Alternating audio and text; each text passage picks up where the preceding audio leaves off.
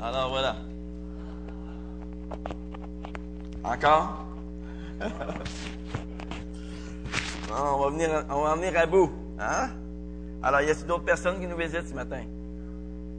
Ah oui, les enfants de 6 ans et moins, vous êtes invités à suivre votre, moniteur. Alors, 6 ans et moins, pour le PEP, parole en pratique. Est-ce qu'il y a d'autres personnes qui nous visitent ce matin qu'on n'a peut-être pas vu? Oui, il y a des gens de Sorel, Tracy. Alors, bienvenue parmi nous. Bienvenue parmi nous. Alors, on va ouvrir la parole de Dieu maintenant. Dans Luc, chapitre 18. Luc, chapitre 18.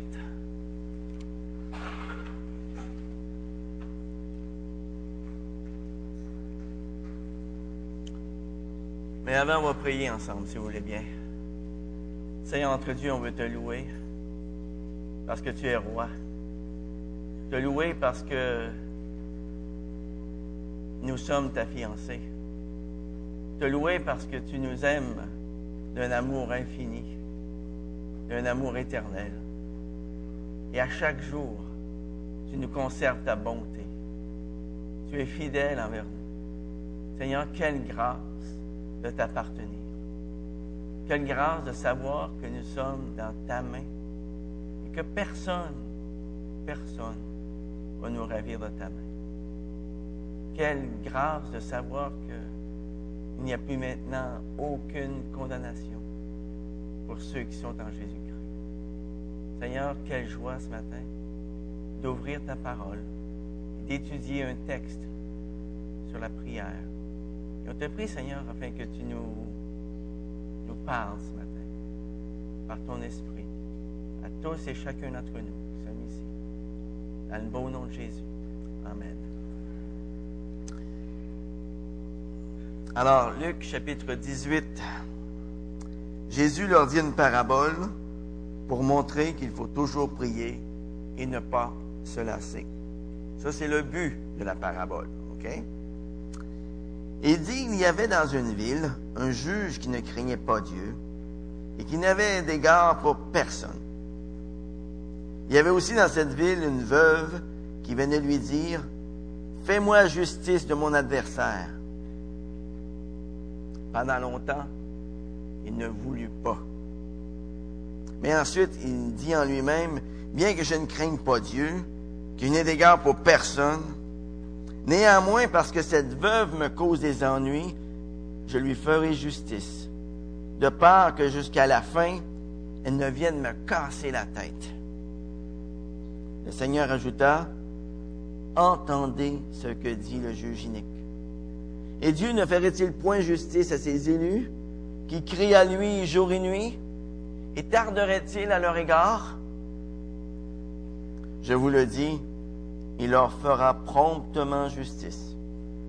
Mais quand le Fils de l'homme viendra, trouvera-t-il la foi sur la terre?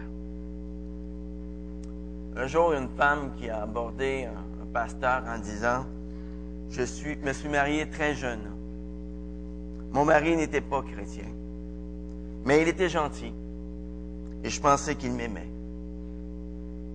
Nous nous sommes mariés et nous avons eu un enfant ensemble. Et voici ma question. Vous savez, quand les gens commencent une conversation comme cela, on a une petite idée de la question qui s'en vient. Est-ce que je peux le quitter? Est-ce que je peux le divorcer? Et alors, elle lui posait la question suivante. Pourquoi est-ce que Dieu ne répond pas à mes prières? Elle disait, je prie pour mon mari à tous les jours. Mais il ne se passe rien. Il ne se passe rien dans sa vie. Pourquoi est-ce que Jésus ne répond pas à ma prière? Est-ce que vous êtes déjà posé cette question-là? Vous n'êtes jamais posé cette question-là. Ce matin, j'aimerais prendre quelques minutes avec vous pour réfléchir à cette question. Pourquoi est-ce que Dieu dit, oui, je vais répondre à ta prière? Et en d'autres occasions, il dit, non, je ne répondrai pas à cette prière-là. Vous savez, la parole de Dieu nous donne bien des raisons pour lesquelles Dieu choisit de ne pas répondre à la prière. Première raison, c'est qu'il peut y avoir du péché dans ma vie. Et Isaïe 59, verset 2 nous dit que ce sont nos fautes qui mettent une séparation entre Dieu et nous. Ce sont nos péchés qui nous cachent sa face et qui l'empêchent de nous écouter. Une deuxième raison, c'est, eh bien, ça se peut que ce soit que nos motifs ne soient pas bons. Par exemple, dans Jacques 4, verset 3, la parole de Dieu nous dit, vous demandez et vous ne recevez pas parce que vous demandez mal, parce que vous demandez afin de satisfaire vos passions. une troisième raison, c'est qu'on peut douter que Dieu est capable de faire ce que nous demandons. Manque de foi. Hein? Dans Jacques 1, versets 5 à 8, eh bien, la parole de Dieu nous dit que nous devons demander avec foi, sans douter. Sinon, nous ne recevrons, rien du Seigneur. Une autre raison, c'est qu'on ne veut pas pardonner aux autres. Matthieu 6, verset 15 nous dit que si on ne pardonne pas aux hommes leurs fautes, notre Père céleste ne nous pardonnera pas non plus. Une cinquième raison, on peut demander des choses qui ne sont pas du tout dans la volonté de Dieu. Et Dieu, pour notre bien, choisit de ne pas nous accorder cette requête. Et on pourrait continuer des raisons comme ça. Mais ce n'est pas le but de mon message ce matin. J'aimerais faire un message un petit peu plus positif que ça. Mais comme vous le voyez, il peut y avoir beaucoup de choses qui peuvent empêcher Dieu de répondre à nos prières. Mais il y a une autre raison dont on ne parle pas souvent et qui est très importante. Et ça, ça a à faire avec nos attitudes lorsque l'on prie. Comme vous le savez, j'ai eu trois enfants. Et en les élevant, j'ai appris que l'attitude, eh bien, c'est quelque chose de très, très important. Et c'est souvent ce qui déterminait si ma réponse allait être un oui ou un non. Je regardais l'attitude de mon enfant. Et s'il avait la bonne attitude, bien souvent, ça faisait pencher mon cœur pour dire oui. S'il avait la mauvaise attitude, c'était un non automatique. Moi, j'agissais comme ça. Alors, je ne sais pas comment est-ce que vous, vous agissez, mais c'était ma façon de faire.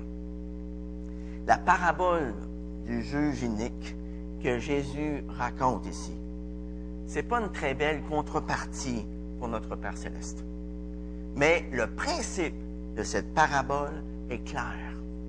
Cette femme persistait à revenir vers ce juge constamment. Et finalement, le juge a dit, je ne suis pas intéressé du tout à la justice. Mais elle va muser à la corde, cette femme-là. Alors le juge unique a fait quelque chose à propos du problème de cette dame. Vous savez, Dieu n'est pas un juge unique. Il est le Dieu parfaitement juste. Et nous pouvons venir à lui jour après jour.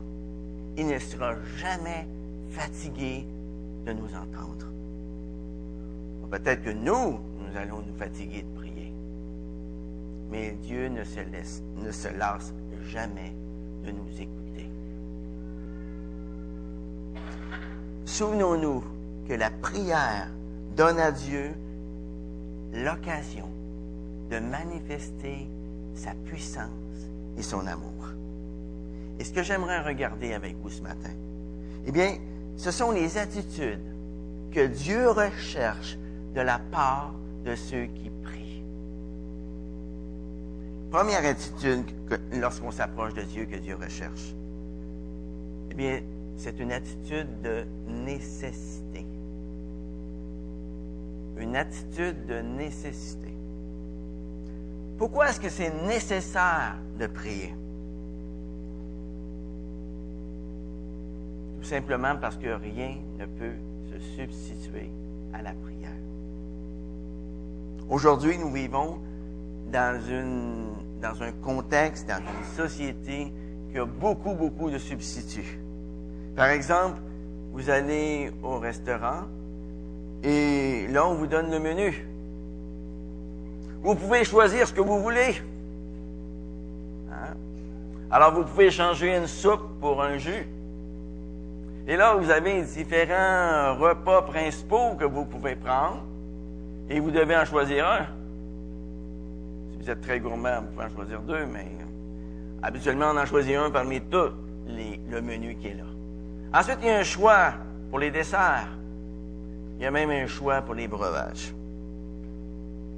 Mais en tant que croyants, nous ne pouvons pas remplacer la prière par quoi que ce soit d'autre.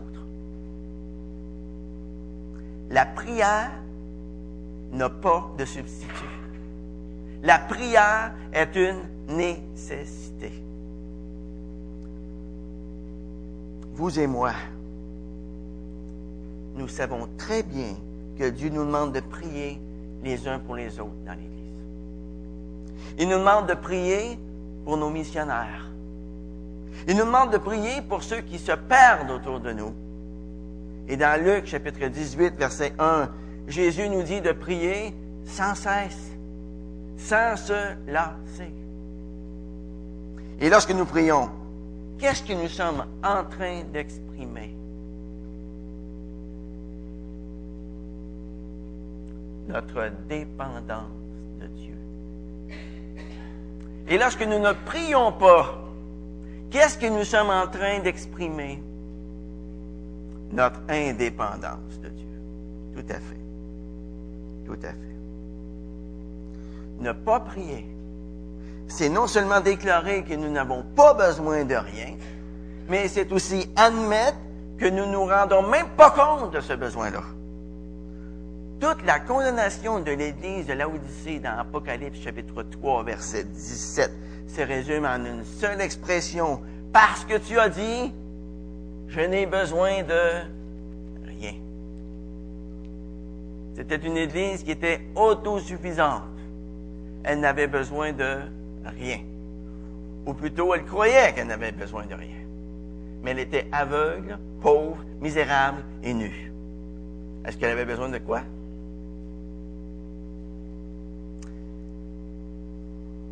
Ça, c'est l'état le plus alarmant auquel une Église ou une personne peut arriver.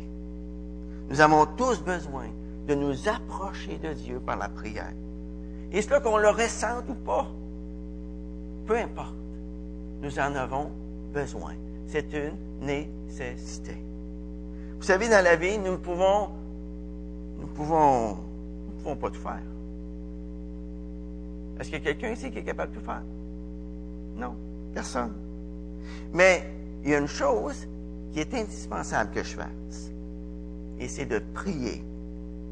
C'est une nécessité. Une deuxième attitude que Dieu recherche de la part de ceux qui le prient, c'est une attitude de privilège. De privilège. Nous qui habitons dans une société libre, nous devons réaliser que c'est un énorme privilège de pouvoir s'exprimer librement, de pouvoir voyager librement, de pouvoir adorer Dieu librement. Est-ce que vous avez vu la police ici à la porte? Vous vous empêchez d'entrer? Non. On est libre. C'est un privilège, les amis. Parce que dans certains pays, ils n'ont pas cette liberté. Regardons-le comme un privilège. Par la prière, Dieu nous donne le privilège de nous approcher de lui et de lui parler librement. Vous savez, ce n'est pas mon idée à moi de parler avec le Dieu de l'univers. Ce n'est pas mon idée à moi de parler avec le Seigneur des Seigneurs. Ce n'est pas mon idée à moi de parler avec le roi des rois. C'est son idée à lui que je lui parle. C'est son idée à lui. C'est Dieu le Père qui demande au minus que je suis de lui parler. Pouvez-vous vous imaginer? Dans Jérémie 33, verset 3, l'Éternel nous dit, Invoque-moi et je te répondrai. Invoque-moi et je te montrerai de grandes et merveilleuses choses que tu ne connais même pas. Invoque-moi. Nous avons le privilège inouï que Dieu veuille bien qu'on lui parle. Est-ce que vous voyez ça comme un privilège ce matin? Dieu veut avoir une communion avec nous bien plus que nous voudrions avoir une communion avec lui. Savez-vous pourquoi? Parce que son amour pour nous est bien plus grand que notre amour pour lui. Alors je viens donc vers lui en sachant que c'est lui qui m'appelle et que ce privilège est basé sur le prix que Dieu a payé pour me permettre d'avoir accès à lui. Savez-vous ce que ça a coûté? Pour que vous et moi, ce matin, nous ayons accès au Père? Ça a coûté cher. Ça a coûté la vie de Jésus-Christ. Éphésiens 2.18 nous dit que c'est par lui que nous avons les uns et les autres accès auprès du Père. C'est par lui. Jésus est l'accès qui nous mène au Père. Et voilà pourquoi il a pu affirmer dans Jean 14, 6, Nul ne vient au Père que par moi. Alors lorsque nous nous approchons de Dieu dans la prière, réalisons la nécessité et en même temps, réalisons le privilège que nous avons. Une troisième attitude que Dieu recherche de la part de ceux qui le prient, c'est une attitude d'humilité. D'humilité. L'humilité, c'est la, la, capacité de nous voir comme Dieu nous voit. C'est ça l'humilité. Pas nous voir comme je me vois, comme nous nous voyons. Hein? Pas nous voir comme les autres nous voient, mais comme Dieu nous voit. Nous avons un bel exemple de cela avec l'histoire du pharisien, du publicain, quelques versets plus tard, dans les versets 9 à 14. Hein? Le pharisien se tient debout, en avant, hein?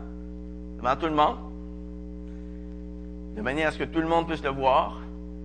Et je l'imagine ce matin, il prie très fort. Il veut que tout le monde l'entende. Hmm? Est-ce que vous avez déjà rencontré des gens comme ça?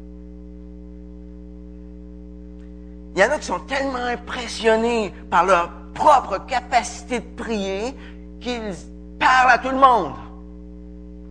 Sauf à Dieu. Sauf à Dieu.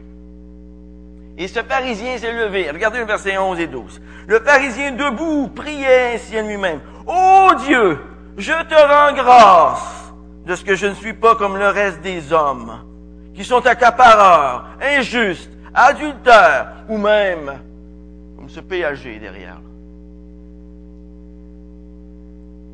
Je jeûne deux fois la semaine. Je donne la dîme de tous mes revenus. Moi, Seigneur, comme tu vois, je suis un gars super juste. Hein? Quel privilège que tu as de, me compter parmi les tiens. Wow! Moi, je suis là. Hein?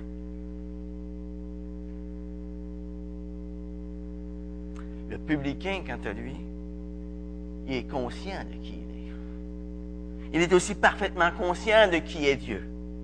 Alors, il se tient à distance il se frappe la poitrine en disant, Ô Dieu, sois apaisé envers moi, qui suis pécheur.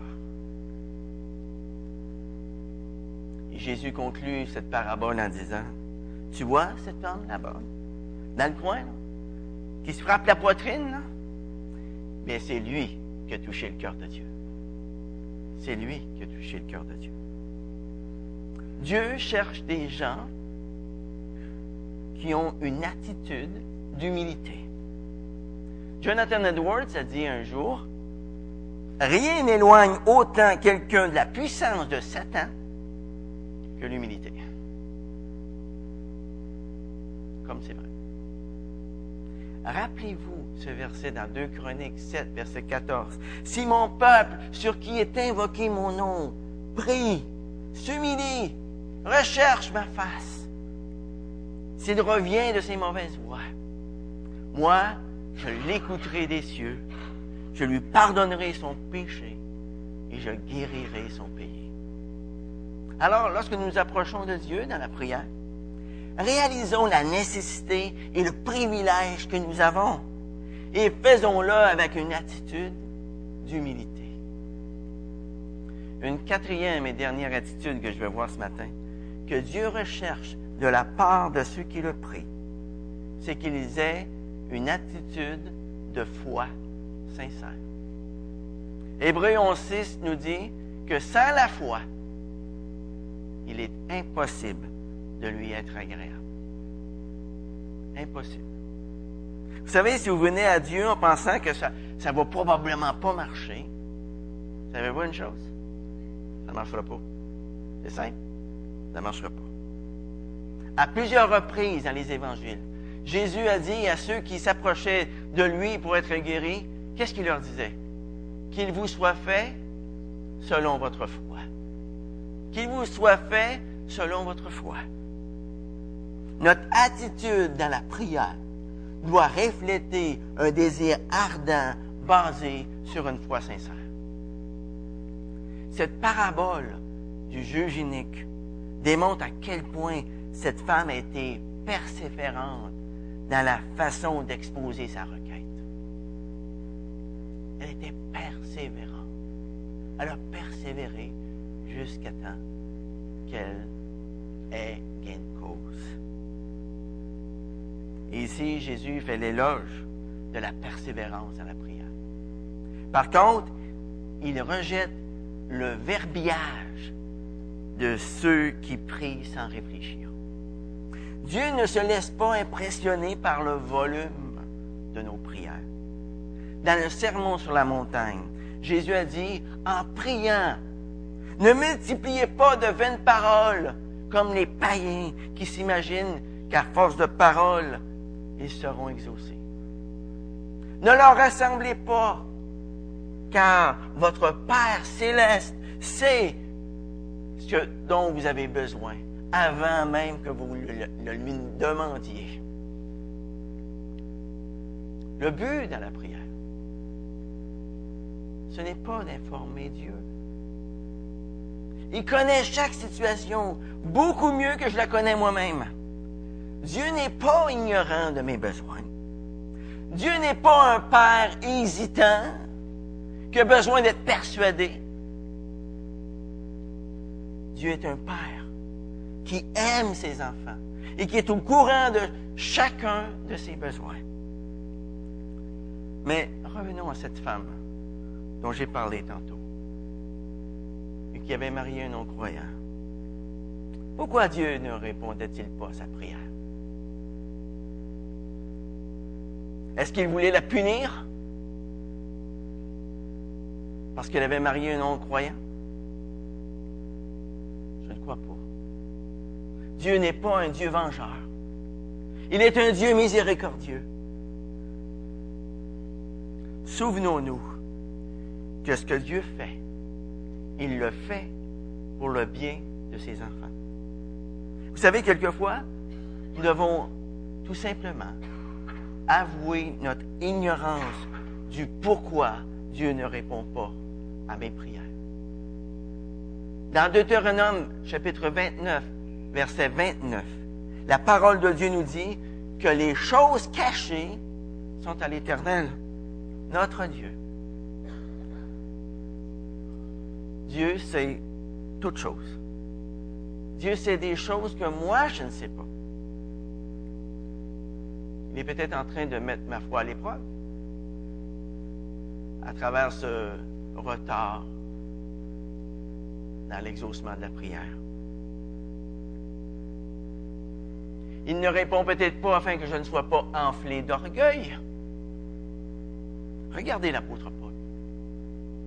L'apôtre Paul était un homme de foi. Et je crois qu'il avait la bonne attitude.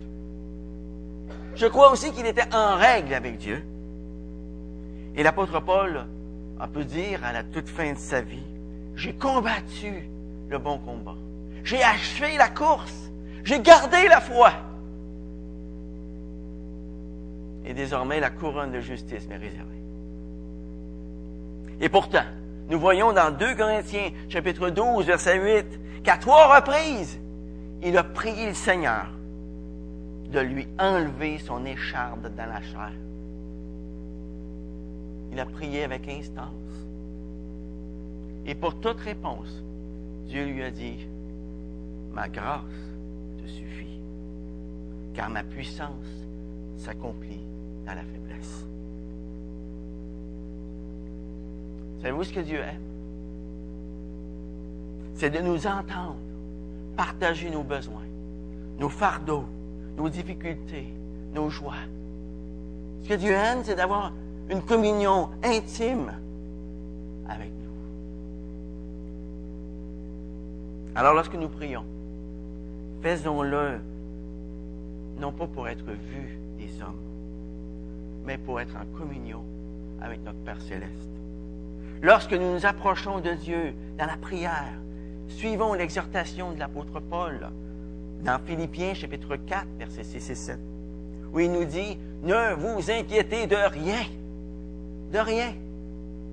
Mais en toute chose, par la prière et la supplication, avec des actions de grâce, eh bien, faites connaître à Dieu vos demandes.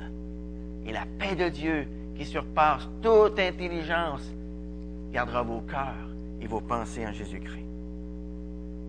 Et surtout, lorsque nous nous approchons de Dieu dans la prière, vérifions nos attitudes. Approchons-nous de lui avec une attitude de nécessité. Approchons-nous de lui avec une attitude de privilège. Approchons-nous de lui avec une attitude d'humilité. Approchons-nous de lui avec une attitude de foi sincère. Et même si Dieu répond non, ou attends, c'est pas le moment, faisons-lui confiance. Car nous savons que toute chose coopère au bien de ceux qui aiment Dieu, de ceux qu'il a appelés selon son dessein. Ce matin, nous allons prendre le repas du Seigneur ensemble. Vous savez, Seigneur, c'est exactement ce qu'il y a dans le fond de mon cœur.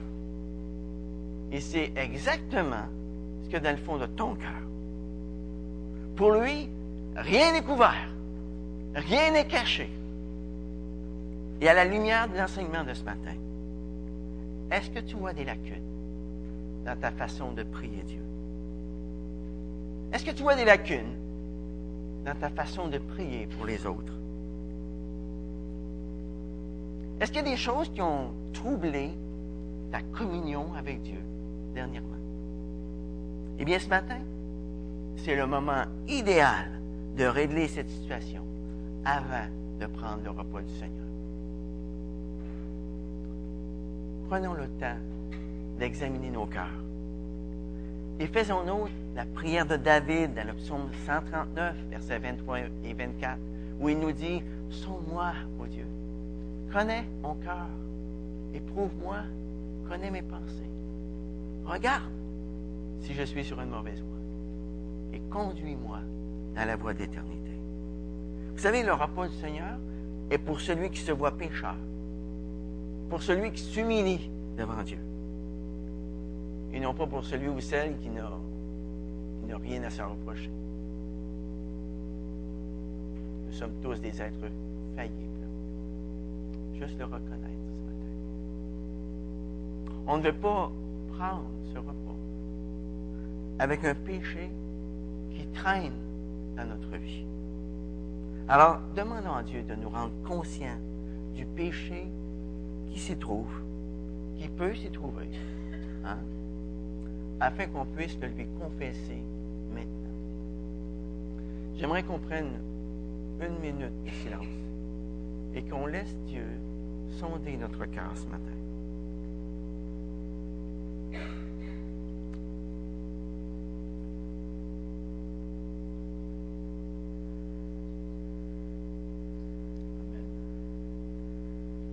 Seigneur, je veux te, te remercier pour ta patience envers moi. Combien de fois dans ma vie, je n'ai pas trouvé nécessaire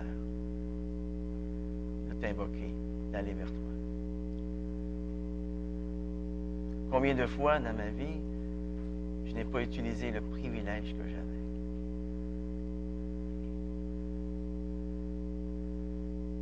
Combien de fois dans ma vie, j'ai été orgueilleux? Combien de fois dans ma vie, j'ai manqué de foi. Seigneur, c'est toi qui le sais, le nombre de fois. Et je veux te demander pardon pour chacun de ces occasions où j'ai vraiment manqué de but, où j'ai péché contre toi. Seigneur, merci pour ta compassion. Merci parce que tu m'aimes. Merci parce que tu nous aimes. Seigneur, je te prie afin que ce que nous avons entendu ce matin ne tombe pas dans des oreilles oublieuses,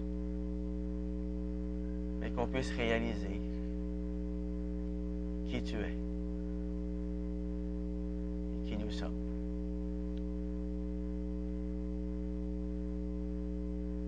Tu me donnes une, une place aux minus que je suis parler avec toi, pour converser avec toi. Seigneur, je te prie afin que je sois toujours conscient de ce privilège. Au nom de Jésus. Amen.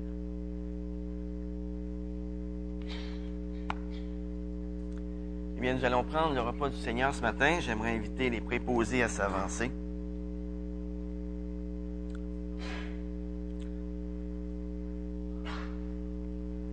Alors, pendant le repas du Seigneur, s'il y a des gens qui aimeraient confesser quelque chose, s'il y a des gens qui aimeraient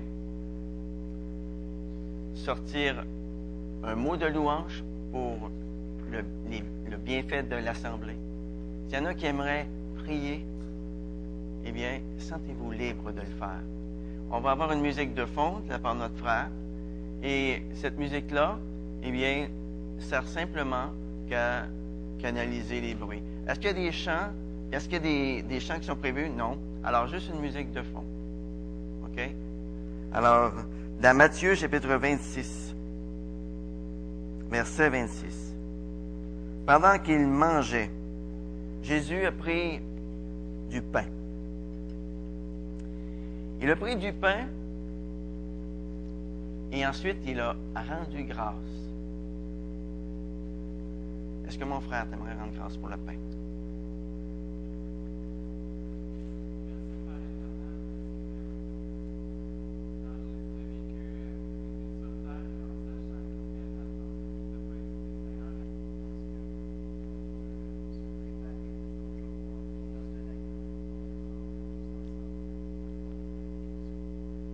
Amen. Amen. Et ensuite, il le leur donna.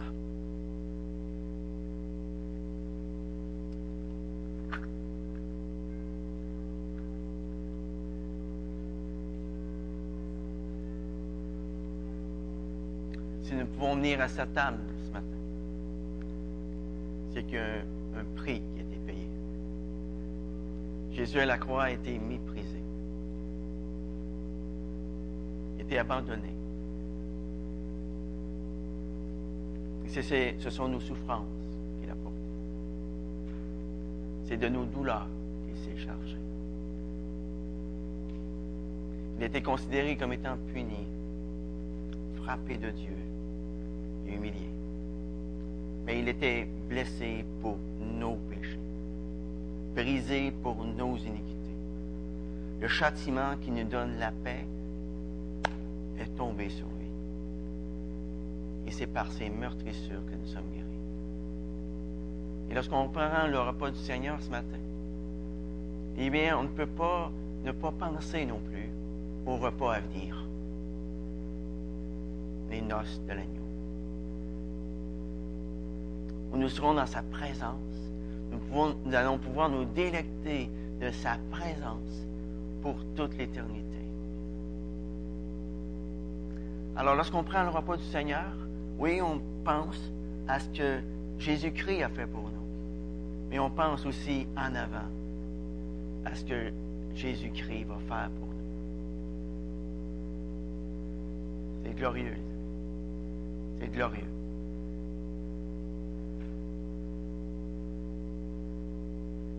Que quelqu'un aimerait partager?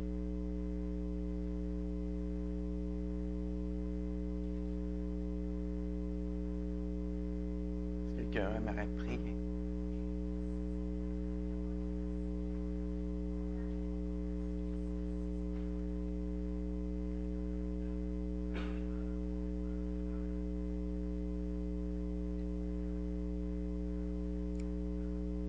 Amen. Amen. Leur en disant, Buvez-en tous, car ceci est mon sang, le sang de l'alliance, qui est répandu pour beaucoup, pour le pardon des péchés.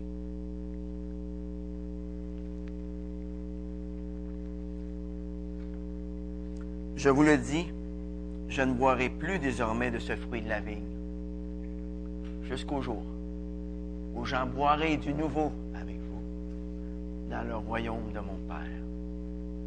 Alors on va se réjouir ensemble. Alors il y a quelques cantiques qui ont été préparés pour nous. Alors je vous invite à vous lever et à chanter de tout votre cœur.